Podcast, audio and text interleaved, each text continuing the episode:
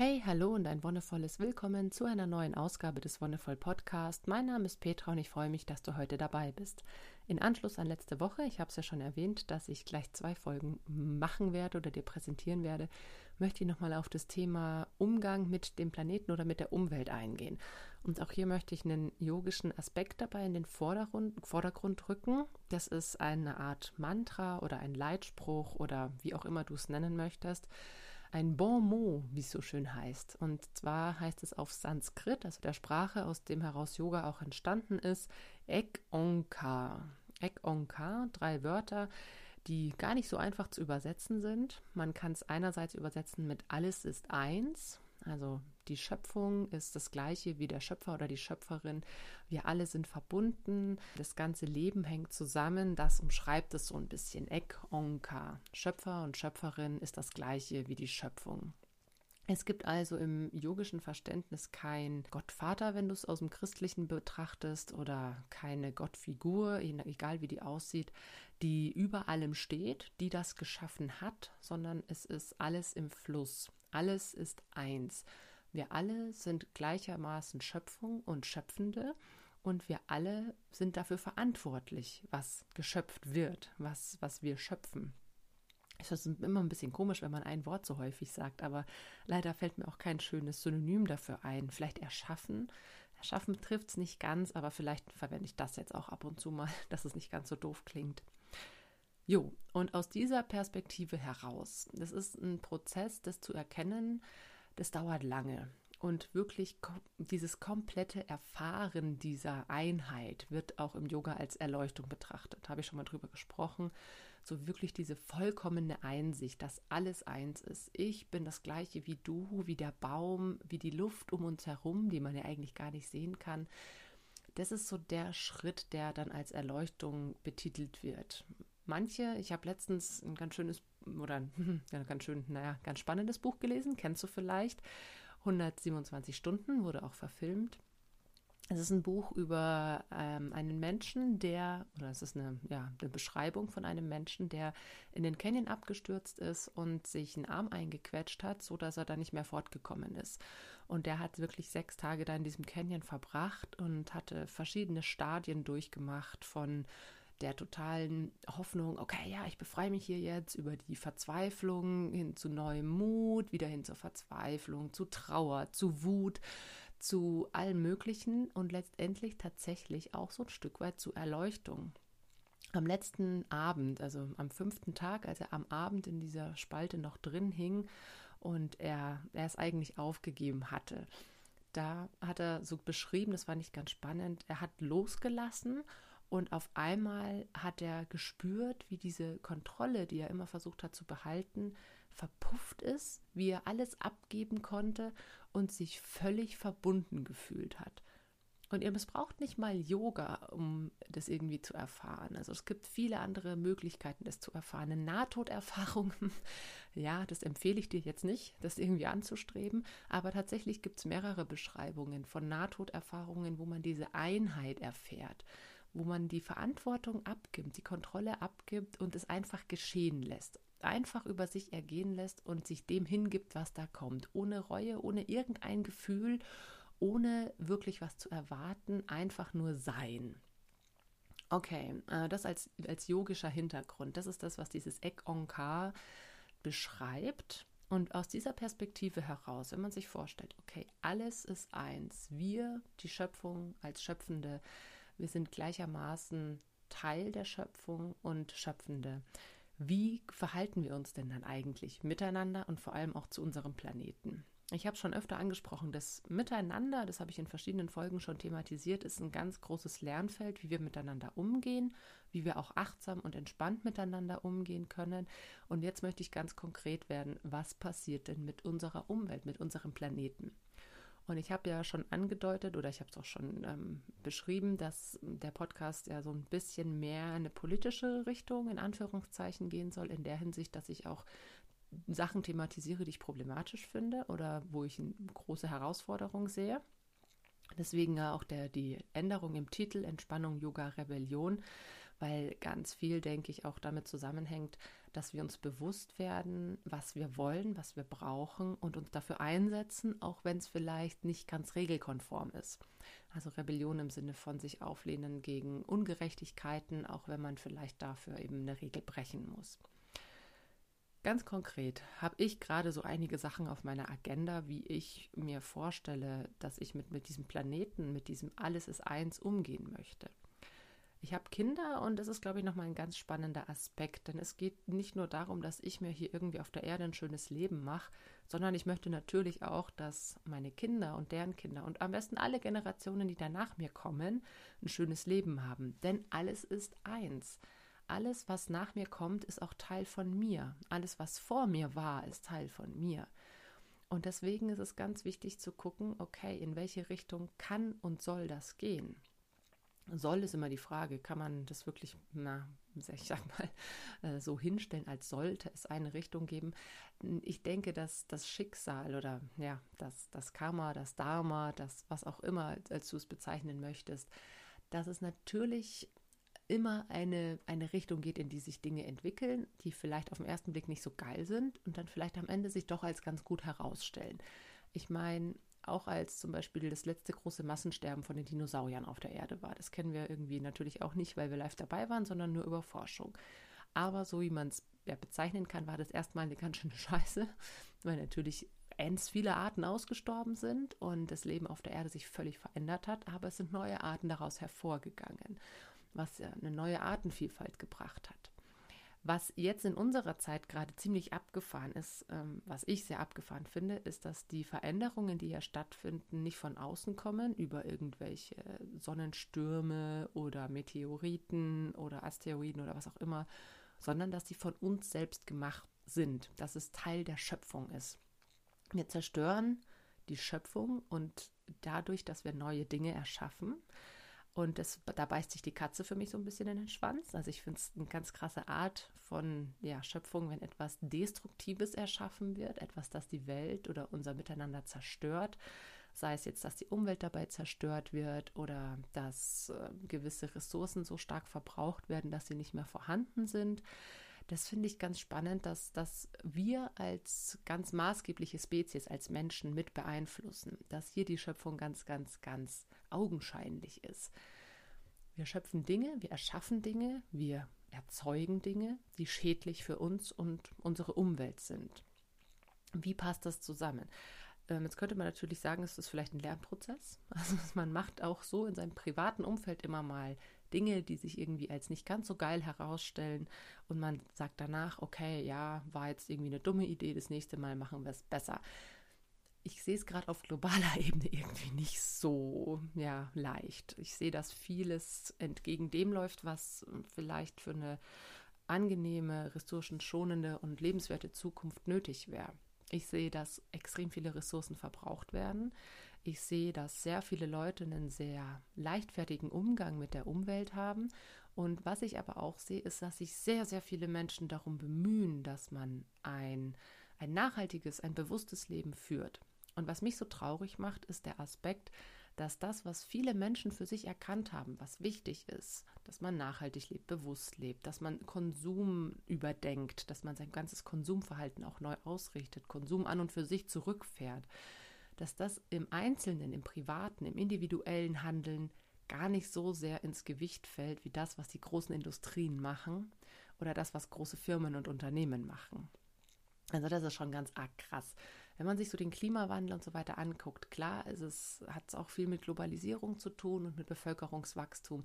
Aber wenn man sich anguckt, wie so sich die CO2-Werte oder sowas entwickelt haben, dann ist es ein echt krasser Anstieg in den letzten 50 Jahren gewesen. Also so seit 150 Jahren werden ja Wetteraufzeichnungen gemacht und seit 50 Jahren ist es wirklich echt extrem. Also nach dem Zweiten Weltkrieg ist es immer weiter angestiegen, exponentiell und es kam schon Anfang der 80er ein Schreiben vom Club of Rome raus, ein Papier, das nannte sich die Grenzen des Wachstums, wo damals schon darauf eingegangen wurde, hey, in einer endlichen, begrenzten Welt ist kein unendliches Wachstum möglich, was ja eigentlich logisch ist. Das haben die damals schon ein bisschen ausgeführt, warum das denn eigentlich nicht geht. Wir sind jetzt fast 40 Jahre ins Land gezogen. Ich glaube, es war 82, als es rauskam. Wer es besser weiß, korrigiert mich bitte in den Kommentaren. Ich glaube, es war 82. Sprich, ähm, es ist es sind fast 40 Jahre vergangen und es ist in, in diesen 40 Jahren tatsächlich noch um einiges schlimmer geworden weil tatsächlich noch mehr Wachstum angestrebt wurde, dass verschiedene Firmen, verschiedene Unternehmen äh, darauf angewiesen waren zu wachsen und dass natürlich unser ganzes System darauf ausgelegt ist. Ich meine, in Deutschland wird nur das BIP erfasst als einzigen Indikator für Wachstum. Das heißt, da werden zum Beispiel auch irgendwelche ich sag mal ganz platt, Katastrophen als positiv bewertet. Ne? Wenn irgendwo eine Überschwemmung ist oder wenn irgendwo ein krasser Brand ist, wo wirklich Häuser verwüstet werden, dann muss man dafür wieder aufbauen, dann muss man da ganz viele Leute irgendwie engagieren oder beschäftigen, die sich um den Wiederaufbau, ums Aufräumen und was auch immer kümmern. Und das fällt tatsächlich positiv ins BIP rein, was total abgefahren ist. Das soll nicht heißen, dass das individuelle, persönliche Handeln keine Rolle spielt. Nein, ich denke, dass das individuelle Handeln eine sehr große Rolle spielt. Ich denke aber, dass wir noch nicht die kritische Masse erreicht haben. Wenn du, ich und noch ein paar Zehntausend Menschen sehr umweltbewusst, nachhaltig und konsumkritisch leben, dann ist das ein super Anfang. Aber in Deutschland leben 80 Millionen Menschen und es haben leider auch gar nicht alle die Möglichkeit, wenn ich am Existenzminimum leben muss, dann habe ich nicht unbedingt die Kapazität oder die Ressourcen, zu mich zu fragen, okay, wie kann ich denn meinen Konsum jetzt irgendwie so ausrichten, dass er einigermaßen praktikabel und vereinbar mit der Nachwelt ist? Wie kann ich vielleicht äh, meine ganze Ernährung umstellen oder meine, keine Ahnung, meinen Einkauf plastikfrei gestalten? Menschen am Existenzminimum oder bis zu einem gewissen Einkommen haben echt ganz andere Sorgen. Und es ist auch völlig verständlich. Außerdem ist natürlich auch krass, dass gerade so die oberen 5 bis 10 Prozent der Gesellschaft, also die reichen und mächtigen Menschen, dass gerade die extrem viel CO2 produzieren und sich extrem wenig, also ich sage jetzt, das ist eine Pauschalisierung und eine Plakatisierung, aber es zeigt sich immer wieder, dass die oberen 5 bis 10 Prozent auch den höchsten CO2-Ausstoß haben und die am wenigsten nachhaltige Lebensweise, was zum Beispiel Fliegen angeht, was generell die Reisebereitschaft angeht, was auch Konsum und so weiter angeht. Das sind tatsächlich die oberen, also je höher man kommt, ne, das obere 1% ist dann zum Beispiel schon für die Hälfte von den CO2-Emissionen im Vergleich zu der Hälfte der Bevölkerung verantwortlich in gewissen Ländern. Und das ist halt schon krass, wenn man sich überlegt, okay, ich selber als Einzelperson kann natürlich mit meinen Konsumentscheidungen dazu beitragen, dass sich was ändert. Wenn es zum Beispiel in der Kantine in, in, meiner Arbeitsstelle immer nur Fleisch gibt, dann kann ich mich natürlich dafür einsetzen, dass es auch mal nicht nur ein Veggie Day gibt, sondern vielleicht, dass der Spieß umgedreht wird und alles vegetarisch wird und es nur einen Meat Day gibt, also einen Fleischtag gibt. Also je nachdem, wie viele Menschen es tatsächlich sind. Klar bin ich die einzige Person in der Firma oder im Unternehmen, die vegetarisch ist, ist es was anderes, als wenn es nur zwei Personen gibt, die eben Fleisch essen. Dann wird sich das Angebot entsprechend umstellen. Genauso das mit den Unverpacktläden. Ne? Leute haben lange einfach so die Dinge gekauft, die es halt so gab. Und dann haben viele Leute gesagt, okay, ja, nee, sie würden gerne auf Plastik verzichten. Das gab es aber dann nicht so in den Sorti im Sortiment der, der Supermärkte, weswegen sie dann aufs Internet zurückgegriffen haben. Aber dadurch natürlich wieder andere Probleme aufgekommen sind, wie das Verpacken und Verschicken, was auch wieder CO2 produziert. Also haben sich Menschen gedacht, okay, lass doch mal einen Unverpacktladen gründen, die jetzt auch immer mehr werden. Also es hat schon einen Einfluss. Er ist nur leider noch nicht groß genug.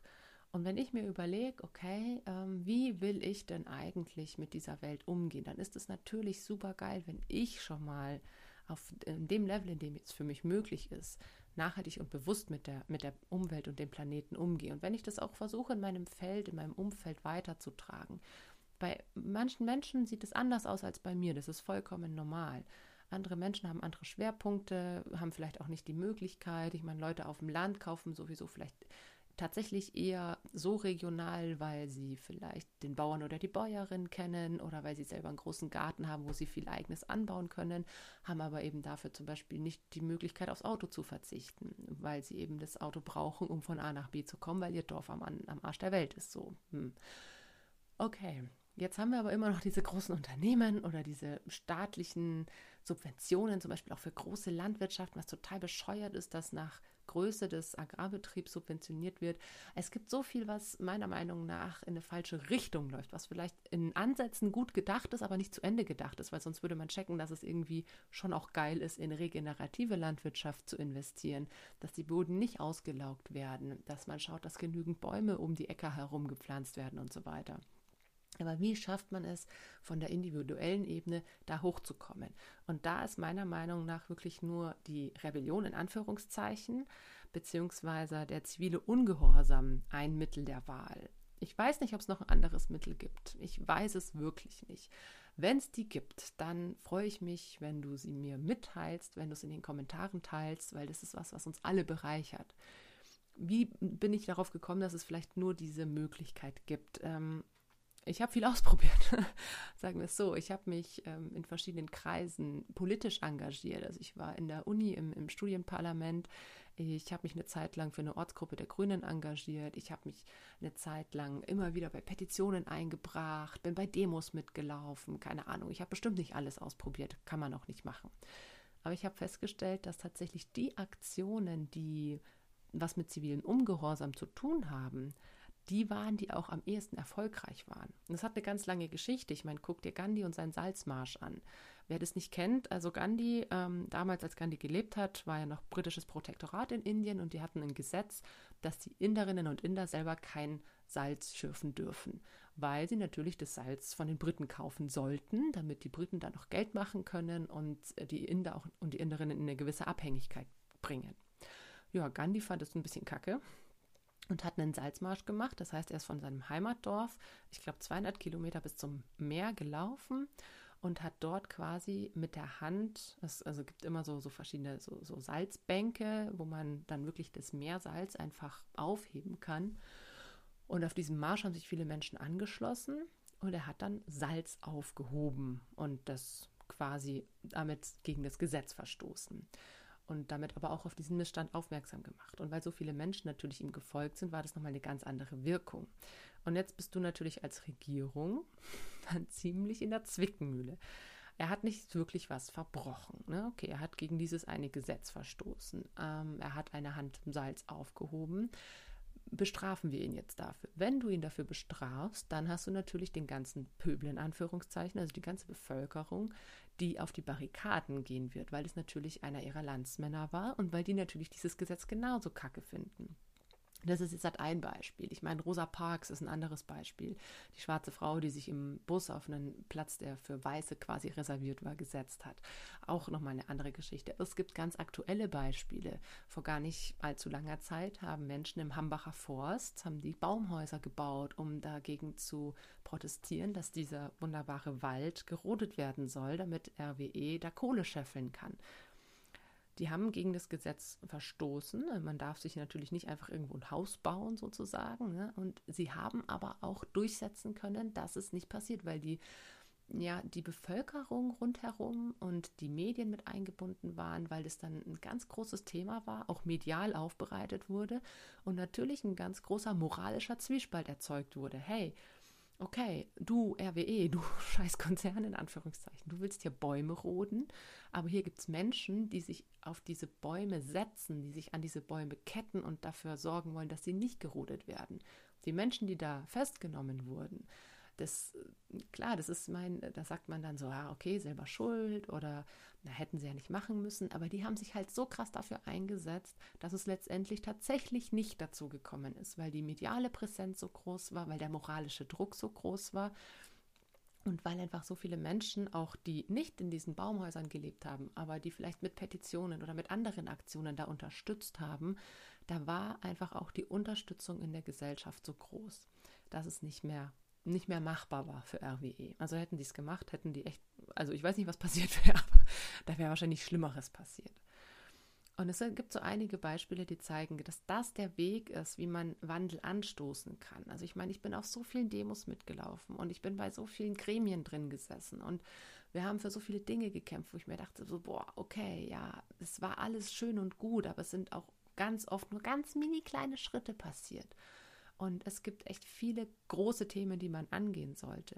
Und deswegen finde ich, ist der Way to go, wie man mit diesem Planeten umgeht, einerseits klar die persönliche Ebene, ich versuche nachhaltig und, und bewusst zu leben, konsumkritisch und gleichzeitig aber auch auf die höhere Ebene zu gehen, zu sagen, ich setze mich für die Dinge, die mir wichtig sind, ein. Ich gehe, keine Ahnung, jetzt gerade ist zum Beispiel wieder im Hambacher Forst, äh, nicht im Hambacher, im, im Dannenröder Forst, ist gerade auch wieder Waldbesetzung sozusagen, weil da eine Autobahn gebaut werden soll, die ziemlich schwachsinnig inzwischen ist. Also die ist schon seit, weiß ich nicht wie vielen Jahren geplant, wurde aber nie gebaut oder es gab immer wieder Verzögerungen. Und jetzt soll sie gebaut werden, aber jetzt ist sie eigentlich auch echt überhaupt nicht mehr wirtschaftlich. Das gleiche an der Ostsee, wo dieser bekackte Ostseebelttunnel gebaut werden soll, von Fehmarn nach Röttby, wo ja gerade eine Fährverbindung ist, die eigentlich auch ganz, ganz passabel ist, meiner Meinung nach. Nicht nur meiner Meinung nach, sondern auch anderer Meinungen nach.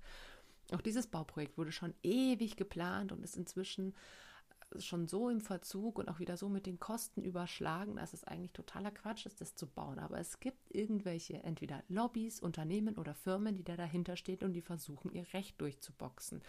Und da finde ich, ist es so wichtig, als Mitglied dieser Gesellschaft zu, zu zeigen und zu sagen, nee, nicht mit mir. Und ziviler Ungehorsam ist etwas, was, was klein anfangen kann. Eben, ich setze mich irgendwo hin oder ich hebe irgendwo Salz auf, wo ich eigentlich nicht sein darf. Und je mehr Leute da mitmachen, desto größer wird die Resonanz, desto größer ist auch der Zusammenhalt und desto größer wird die Bedeutung. Und ich finde, das könnte der Weg sein, wie wir es schaffen, auch große, ähm, ja, große Veränderungen anzustoßen. Denn ich bin auch der Meinung, dass es inzwischen ja nicht mehr so viel Zeit ist. Also es gibt ja verschiedene Untergangsszenarien für diese Welt.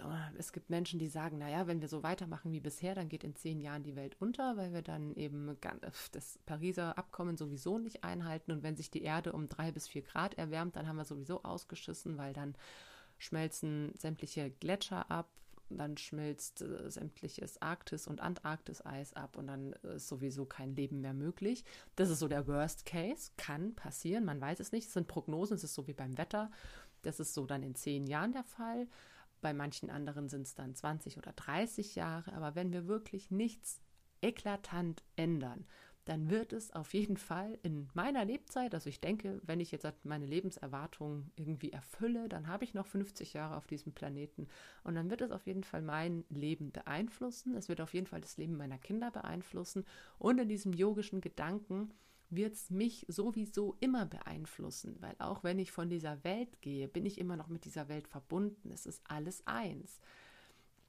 Und das ist dieses, dieser spannende Aspekt, dass es eben nicht nach mir die Sinnflut ist. Und auch wenn ich irgendwie vielleicht 70 oder 80 bin und mir denke, naja, ich habe doch eh nur noch fünf oder zehn Jahre zu leben, dann finde ich es trotzdem ganz, ganz wichtig zu sagen, es ist nicht egal, was mit dieser Welt passiert. Es ist nicht egal, wie wir zusammenleben und wie wir mit dieser Welt umgehen. Und deswegen ermutige ich einfach jeden Menschen, sich umzugucken, hey, was kann ich tun? Wie kann ich mich persönlich einbringen? Kann ich zu irgendwelchen Aktionen fahren oder ist mir das zu viel? Kann ich dafür vielleicht bei irgendwelchen Petitionen mitmachen oder mich solidarisch erklären? Oder, das ist auch was, was ganz viel ausmacht inzwischen, kann ich wichtige Dinge auf meinen Social-Media-Kanälen teilen? Kann ich twittern oder über Facebook oder über Instagram Sachen verbreiten in meinem Dunstkreis, die wichtig sind? So wie beim Hambacher Forst, so wie beim Dannenröder Wald beim Hebammenprotest, beim Frauentag, bei allen möglichen Dingen, die mit uns als Menschen auf dieser Welt zu tun haben, wie wir miteinander umgehen, aber auch wie wir mit dem Planeten umgehen. Wenn du Dinge ein bisschen hinterfragst und wenn du dir überlegst, okay, wo finde ich, ist, ist das, was ich unterstützen kann, dann such dir da was raus und dann teile einfach Inhalte dazu und schau, dass in deinem Umfeld möglichst viele Leute davon erfahren.